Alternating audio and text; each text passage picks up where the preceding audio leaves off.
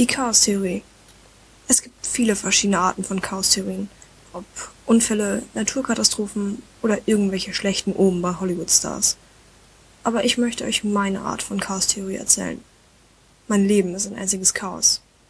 Ich werde euch ein bisschen was von meinem Leben als Teenager-Lesbe erzählen und euch Tipps geben, wie ihr diesen Alltag überstehen könnt. Erstmal ein bisschen was über mich.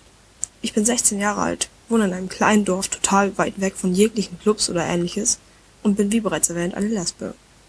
Mein Leben ist ein bisschen verrückt, aber ich denke, dass dort draußen einige sind, die ein ähnliches Leben führen.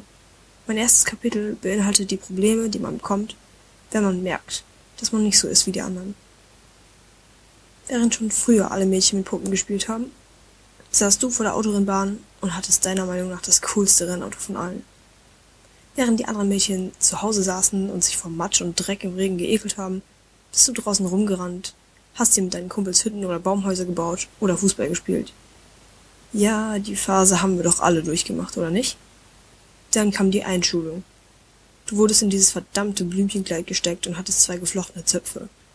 Alle deine Verwandten haben dir gesagt, wie süß und schön du doch aussiehst, aber du wolltest da raus und lieber mit den Jungs Fußball spielen, anstatt bei Kaffee und Tee über Kleidchen und Haare zu sprechen. An deinem Geburtstag hast du dir auch immer so coole Pistolen oder ein neues Fußballtrikot gewünscht, oder? Was hast du bekommen? Eine Barbie oder Babyborn oder verdammte pinke Haargummis und Kleidchen. Natürlich musst du dich freuen, du wolltest deine Eltern ja nicht beleidigen. In der Grundschulzeit hast du dann deine ersten Freunde gemacht und auch deine Feinde. Du saßt neben deinem besten Freund und warst vielleicht sogar verknallt in ihn. Das war ein Drama. Wenn die ersten Love Stories ihre Runde machten und das schöne Spiel Drück mich oder Wahrheit oder Pflicht zum ersten Mal richtig gespielt wurden, da kam doch schon so einiges zum Vorschein, wo du dir gedacht hast, muss ich das auch so machen? So, das war ein kleiner Vorgeschmack auf meinen Podcast. Ich werde versuchen, regelmäßig kleine Geschichten hochzuladen und hoffe, es gefällt euch. Vielen Dank und ähm, bleibt gay.